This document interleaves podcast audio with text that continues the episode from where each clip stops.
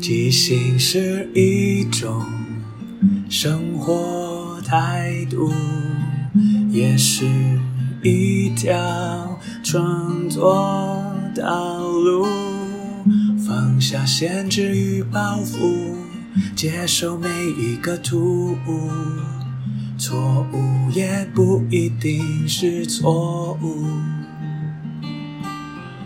阿抛即兴音乐创作，每周日晚上十点钟，陪你一起即兴面对日常与不日常的种种。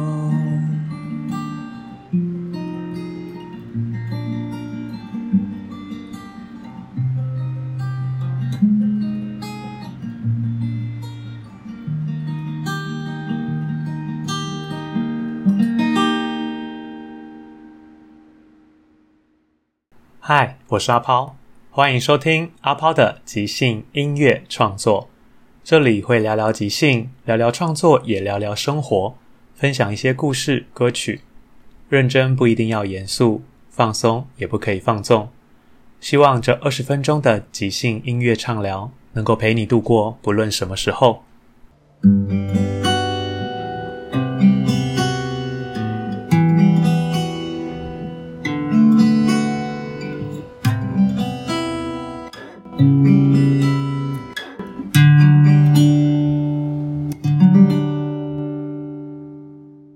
第一个单元即兴畅聊，聊聊说故事的散文歌一无关你该知道的历史们。这个单元是一个新的系列，不知道大家有没有听过散文诗？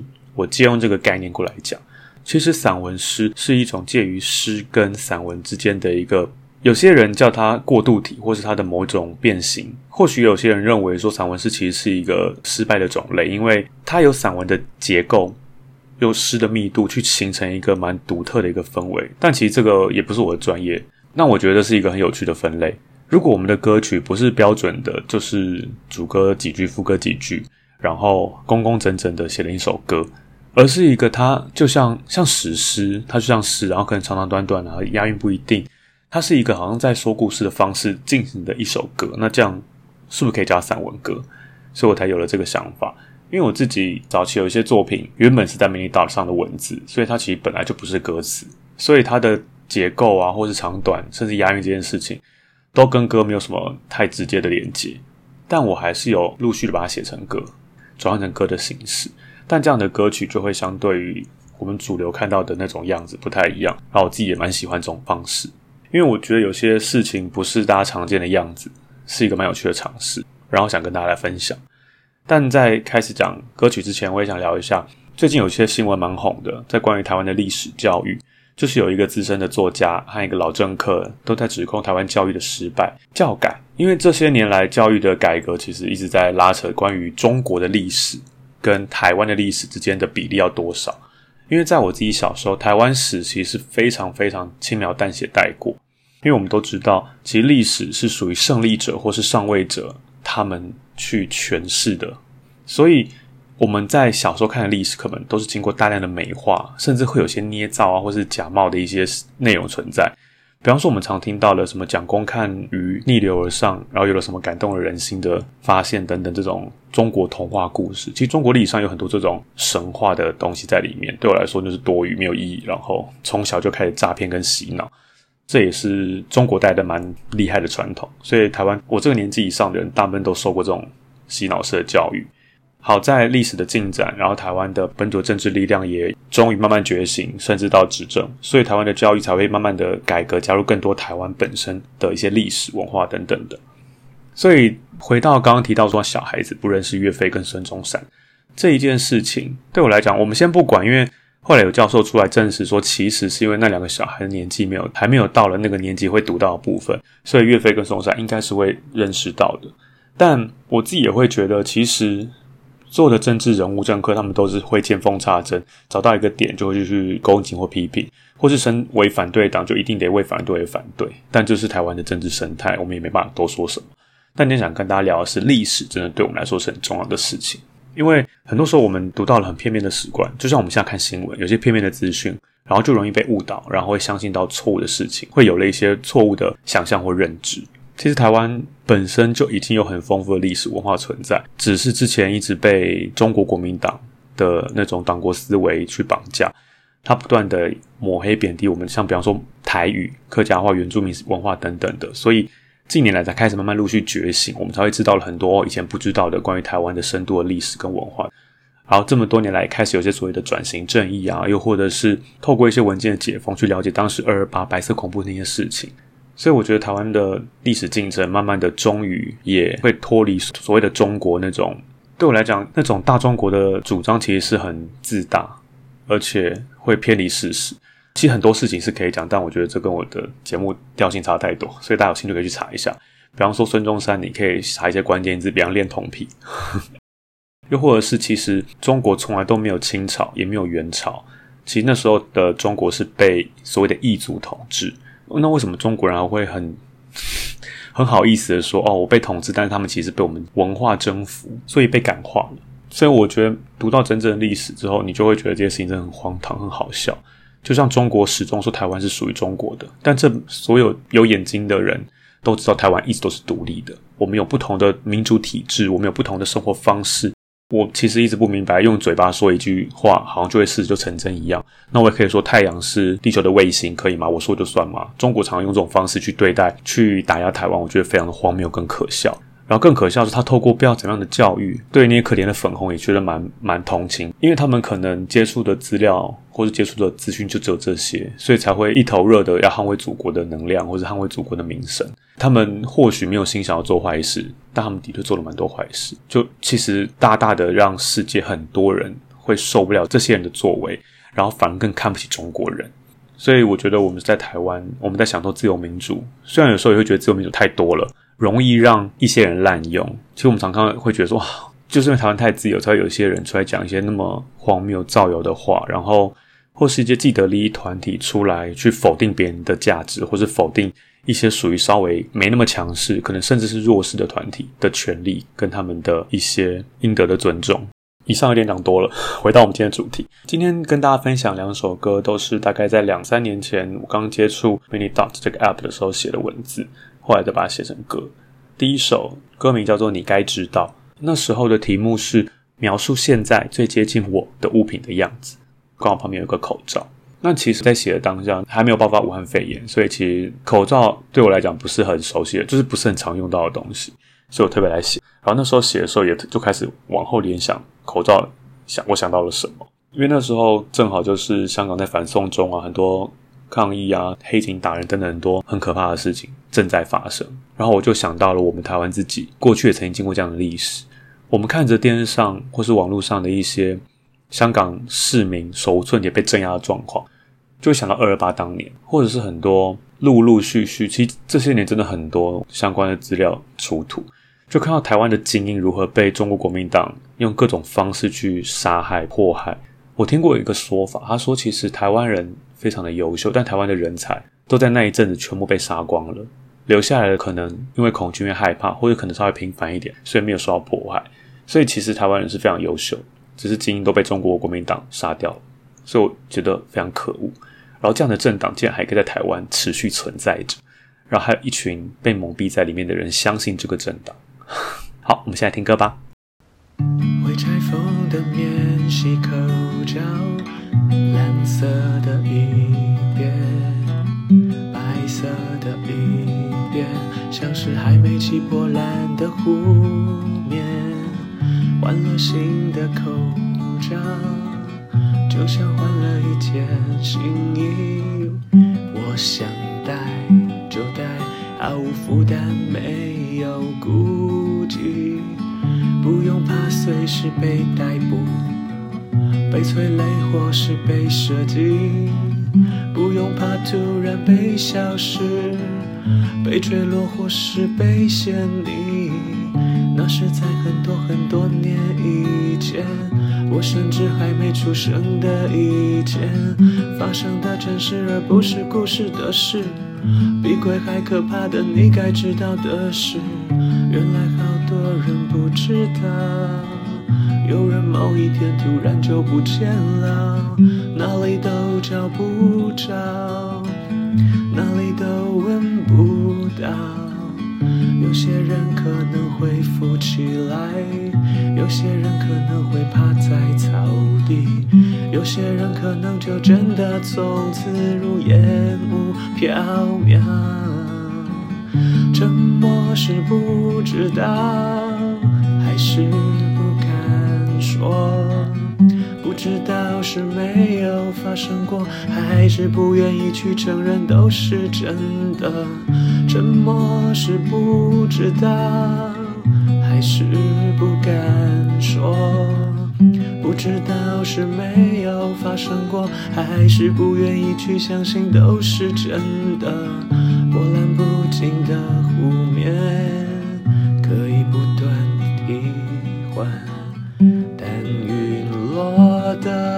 生命呢？他们越来越小，他们来不及长大。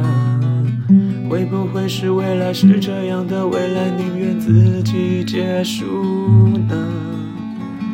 路该怎么继续走？我们都要一起继续走。让我们都知道，更多人知道什么是自由，什么是生活该有的美好。那是最基本的，那是最基本的，那是最基本的。活着，只要活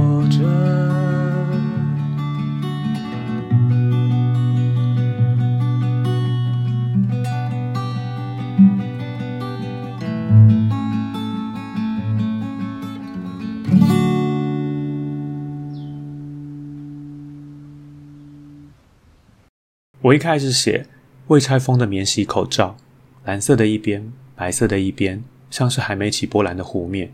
然后我第二段就想提到说，换了新的口罩，就像换了一件新衣，我想戴就戴，毫无负担，没有顾忌。因为那时候我们看到香港状况是催泪弹啊，被射击啊，或是很多人自杀、被自杀、被跳楼。就是其实，在台湾我们可以选择我们要做什么事情，只要不违法乱纪，我可以戴口罩，我可以不戴，我可以。穿黑色衣服、穿白色衣服，都是我们自由个人的意志去决定这件事情。可在那个时空下的香港，却是什么都不能做，你只能乖乖的听所谓的北京当局的话，或是北京当局控制的香港的首府的话。他们其实有自己的想法，想要去抗议香港回归之前说的五十年不变，要保有他们独立的，不管是金融或是政治的体制等等。但后来看到都没了，所以我就回想到说，那我们其实也是啊。我写说，那是在很多很多年以前。我甚至还没出生的以前发生的真实，而不是故事的事，比鬼还可怕的你该知道的事。其实这些事真的是哦，我觉得祖凡不及备载，而且我常常不忍心直接去看那些真正的文献，因为你就会看到有很多可怕的行球的一些过程，比方说铁丝穿过手掌啊，又或者是各种，就你会觉得怎么会有人这么的狠心对另一个人做这样的事情，甚至很多时候那些指控都是莫须有。当时的那个政治状况，当权者为了要巩固自己的政治地位，是用这种这么可怕肃杀的方法去对待他的人民。就像现在中国限电，为什么限电？因为缺煤。为什么缺煤？因为他们跟澳洲闹翻了。澳洲大量进口的煤要到中国，但是因为澳洲认为武汉肺炎需要请中国提出相关的解释或是资料证明到底发生什么事情，因为世界非常极度高度的怀疑这件事情是中国武汉的。病毒研究是传出来的，我自己觉得我是相信这件事情的，但因为目前中国始终否认，拒绝提出任何的资料，所以我们也只能当他心虚，然后不想面对。所以中国政府为了要自以为是的制裁澳洲，让自己整个国家缺煤缺碳，把人民的生死置之度外，觉得不重要，重要是我中国政府的面子，我必须恶人先告状，我必须用攻击扰台的方式。去证明哦，中台湾是属于中国的，但从来都没有这回事。你以为飞机飞一万台过来就有什么用吗？没有用，不好意思。所以国共一家亲对我来讲都是一样的，就是所谓的中国的思想对我来说既迂腐又恶心。所以我一直希望我们不一定要像西方那么过度追求个人自由化，但是我们应该要唾弃、摆脱这种传统的威权，或者是上位者只顾自己，然后人民就很理所当然的、很奴性的哦，我们就听政府的，我们就怎样怎样。但其实我们很多时候其实是被压迫。然后再回到这首歌，这段我就跳到说，原来好多人不知道，有人某一天突然就不见了，哪里都找不到，哪里都问不到。有些人可能会浮起来，有些人可能会趴在草地。有些人可能就真的从此如烟雾飘渺，真的太多了。看了香港那些事情，就觉得哇，那当年台湾也经历过这样的事情，就是这样一脉相传的某种恶心的血统造成的一些可怕的事情，其实一直都在。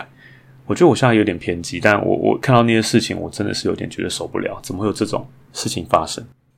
沉默是不知道还是不敢说？不知道是没有发生过，还是不愿意去承认都是真的？沉默是不知道还是不敢说？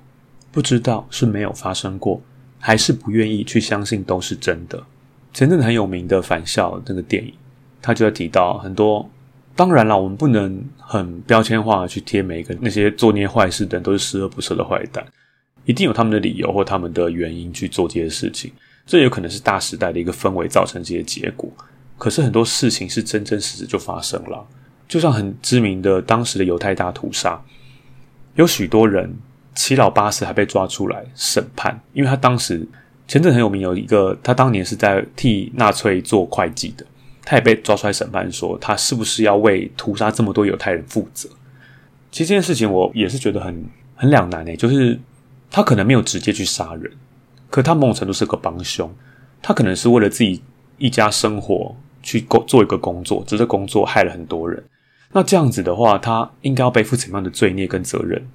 我觉得这个其实都很复杂，所以如果我们在痛恨一个人的时候，有这么多考量的时候，就很容易有妇人之仁。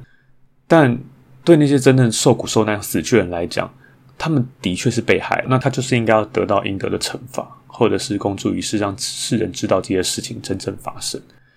但只有回到之前很多次讲到的转型正义，就是其实有时候转型正义这件事情，并不是说哦，我们一定要猎物，我们一定要抓住一个凶手，然后指责他什么的。而是透过转型正义，让大家知道有这段历史。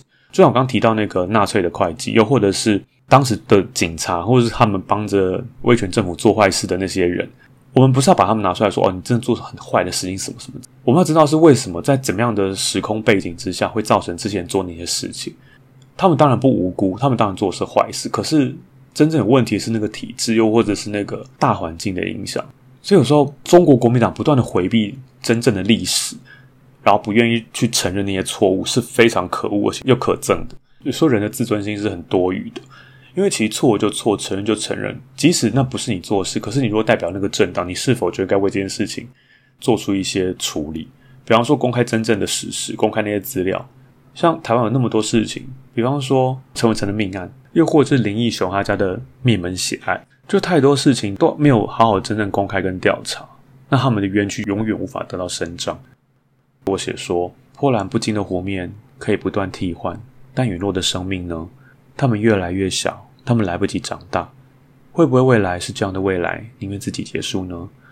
因为那时候我看到香港有很多好像国小生吧，就是这么小年纪的小朋友都站在街头上，就是天哪！就那时候我们还不知道我们在干嘛，我们可能还在做一个小学生应该做的事情的时候，他们已经要站在街头去面对那些催泪瓦斯、催泪弹等等。路该怎么继续走？我们都要一起继续走，让我们的知道更多人知道什么是自由，什么是生活该有的美好。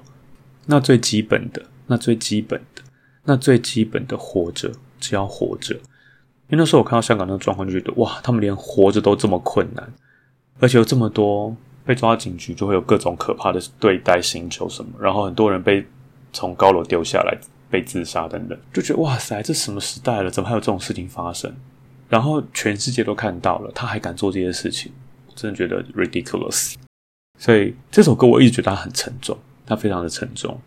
然后最近有几个罢免案，就对于坚定捍卫台派力量的几个立法委员，被中国国民党用各种莫须有的捏造事实去动员要罢免他们。我我最近真的觉得这个世界上有时候会让人家觉得非常的绝望。有这样的人在台湾，我们还需要敌人吗？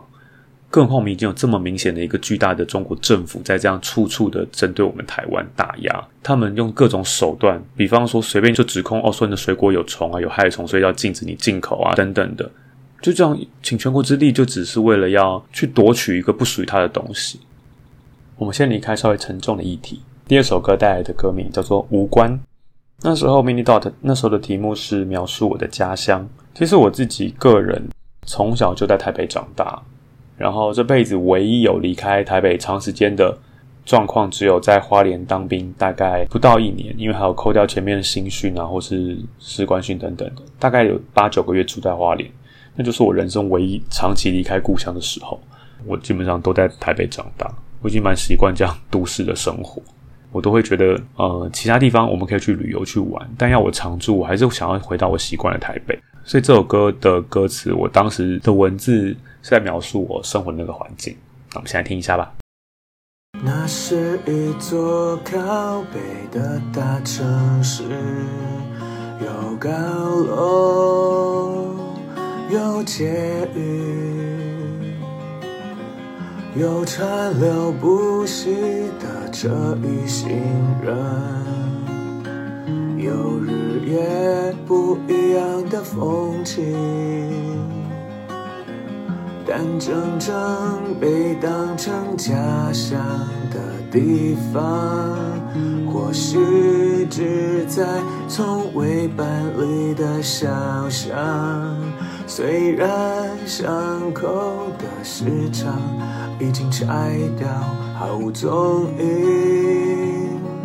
可是公寓还在牢牢地，没有电梯，木窗外偶尔有出墙的红星，忽暗忽明。一件时候到了就走路，上学校不远处。清早热热闹闹，后头曲折复杂的小路，也早已了然于心深处。然后除此之外的，就是你和我漫游的旅程，散落各处的小店、小吃、小清新。有时探险，有时是重温。有的地方已改变了，有的再也不会去了。你来自周围，你来自远方。当时我们都是陌生的啊。来也一起熟悉了，只是陌生的变成了你和我，在同一座城市或者另一座。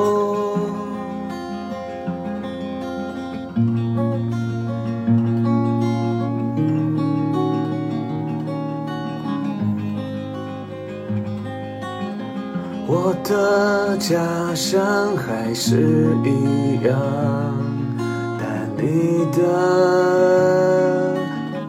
已经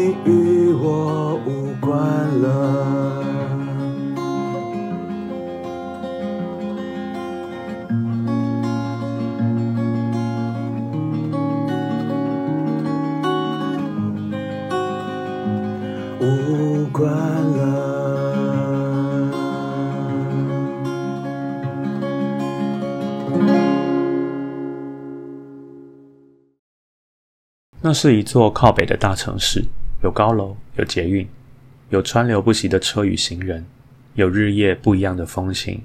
但真正被当成家乡的地方，或许只在从未搬离的小巷。因为我觉得故乡是一个很大的概念跟意象，但对我来讲，故乡应该就是家吧。我家在哪里？甚至我其实我连家都没有搬过，就是我一直住在同一个地方，同一个巷子里。虽然巷口的市场已经拆掉，毫无踪影。可是公寓还在，老老的，没有电梯，木窗外偶尔有出墙的红杏，忽暗忽明。我们家公寓其实大概已经超过六十年了。如果再看一些外观或是天井，其实我看到一些钢筋裸露啊或龟裂。其实一直蛮希望有机会可以都更，但好像一直等不到，因为都更的议题其实蛮复杂，不然说所有的居民都要同意啊等等的。其实到后来就觉得，嗯，好吧，随缘。然后我们家的楼梯是那种老公寓的那种楼梯，我们的窗户除了我们那时候装修有改掉一些窗户之外。在那种公共空间的窗户，有一层楼还是留着当时的那种木造的那种窗框。有一次我朋友来玩，他就看到那个哇，真的是古迹的那种感觉。然后附近也会有一些居民，他们会自己在家里的阳台啊，或者是门口种一些盆栽，各种花。其实生活起来，虽然说不是那种大都市摩天大楼，或者是那种川流不息、人来人往的一个繁荣的地方，但这个小巷子或是这一个小区块。对我来讲，这是一个蛮温馨、蛮可爱的一个地方。然后我就继续写，以前时候到了就走路上学校，不远处，因为小时候嘛，就是学校就在走路可以到的地方。清早热热闹闹，后头曲折复杂的小路，也早已了然于心深处。家附近其实一大片以前的眷村，然后有一些市场摊贩的那种违章建筑，就是那个路是错综复杂的。但后来长大之后就。因为拆掉啊，或是一些周地合法重建等等，已经跟当年完全不一样。可是我还记得小时候很多那种小路啊，那种石头路，然后小水沟，然后大家的房屋距离都很近，然后屋檐会连在一起，好像到底跟迷你的小世界一样。现在想想其实蛮可怕，就是那都是别人家的巷子或那种暗巷什么的。可是小时候比较没那么怕，就会到处走来走去，到处玩。然后到这里之后，我的画风就转了，我就开始讲说，然后除此之外的。就是你和我漫游的旅程，散落各处的小店、小吃、小清新，有时探险，有时是重温。有的地方已改变了，有的再也不会去了。就我从原本讲我小时候生活的环境，到了后来这边主要也在讲说，其实我曾经跟一些对象，我们去了什么地方，想去什么地方等等的，好像我们有因此在这个熟悉的环境里面创造了另外一种新的旅程。但因为过去了，就变成这种记忆，又变成回到了好像某种故乡。我后面接着唱：你来自周围，你来自远方，当时我们都是陌生的，后来也一起熟悉了，只是陌生的变成了你和我，在同一座城市或者另一座。因为我交往对象有些是可能比较远，不是在台北。我讲的是，其实我们原本是不认识的，我们后来认识交往之后，我们就会开始。有一些一起在台北这个城市探险冒险的过程，然后把一个原本没那么熟悉的地方，因为一些约会什么的，所以我们就会更靠近那些地方，所以后来也一起熟悉。但因为最后就是分手嘛，所以分手之后就变成陌生的，陌生就变成我们两个彼此就没有特别在联络。就即使这个城市我们一起熟悉了，但只有我们两个变陌生。最后我唱，我的家乡还是一样，但你的已经与我无关了。我的家乡还是台北，没有变。可是因为我们之间已经没有什么关联了，所以你的家乡当然就跟我无关了。其实我还是在讲的是，我跟你已经没有关系了。我觉得恋爱是一件很很冒险的事情，因为你会在很快的时间内跟一个人紧密的各种连接。可是当哪一天你们分手分开了，好像大部分的状况是就从此不再联络，或是没有必要、没有机会再联络。所以原本。某些共同创造的一些回忆或记忆，不管是东西或是地点，就瞬间它会有一种很陌生又很熟悉的感觉。所以，所以我说，我觉得谈恋爱是一件不是一阵子就是一辈子的事情。虽然说在某些当下很快乐，有当下很痛苦，可是它的存在，如果最后没有一直在一起的话，它就会成为人生的某一个段落而已。再回到这首歌主题是故乡，那如果是故乡的话，好像不管怎么样，它都会在那边。它都会在，它可能不是原来的样子，可是你的心里知道这个地方是你生活长大的地方，不管怎么样都无法取代掉它在你心中的位置。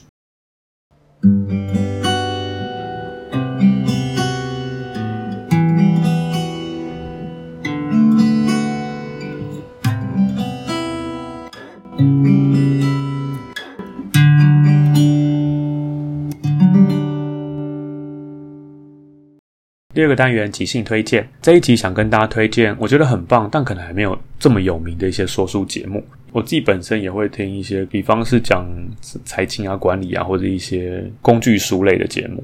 那我今天我推荐两个，第一个叫做小众开书，它是我除了点小碎念这个节目之外第一个订阅的节目。因为那时候其实我会想做节目，也是因为看到安老大他做点点小碎念，就那时候是日更，每天做节目，我觉得很厉害，我就觉得那好像也可以透过这机会增有自己的作品来跟大家分享，就开始做这个节目。然后我那时候也好奇说，到底还有什么这样的节目？因为即兴即兴剧是很小众的东西，所以我第一个关键是输入小众，然后出现小众开始，我就开始听。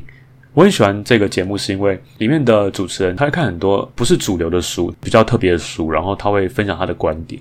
然后他很多观点都让我觉得这个人头脑很清楚，而且是对这个世界有热情，然后对一些看不惯的事情也会有巨大强烈的，我觉得某种责任感或者使命感，会希望可以用透过自己这样的节目去影响更多人，去接触正确的资讯或者是一些正确的态度。然后第二个叫做 My Book 决策，他推荐的书也很多都不是一般的那种所谓工具书或者是一些商管书，他比较不是在教你如何学习或是工作。大部分都是一些可能像小说，或是我自己印象很深刻，他有介绍一些关于民主的书，关于台湾历史的书。因为那几本我记得有看过，但透过他整年的脉络，我觉得好像可以更清楚。所以我觉得我蛮推荐这两个说书的节目，大家可以去订阅收听。在我们一般日常可能因为工作需要而必须听一些可能商管啊，或是如何计划经营等等的书之类，我们更可以听一些更文化层面、更广泛的东西。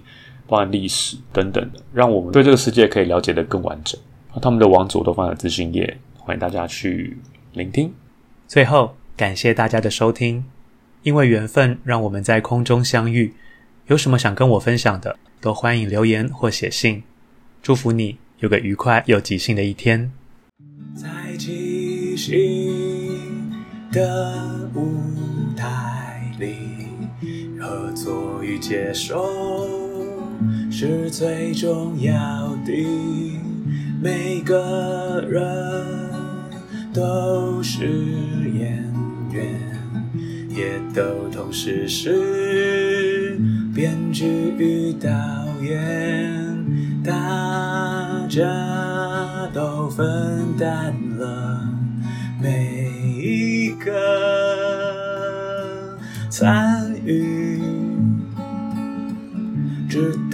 身边的伙伴擅长什么，需要什么，看到这出戏缺了什么，还可以做什么？要互相合作，要一起前进，没有谁陪谁练习，没有谁比谁优异，要一起努力。要互相鼓励，没有谁该是第一，每个谁都是唯一。因为是这一群人在一起，才能即兴出一场一场的戏。因为是这一群人才可以说一个没办法只有自己说的剧情。要互相合作，要一起前进，没有谁看谁不起，没有谁比谁容易。要一起努力，要互相鼓励，没有谁开始第一，每个谁都是。唯一。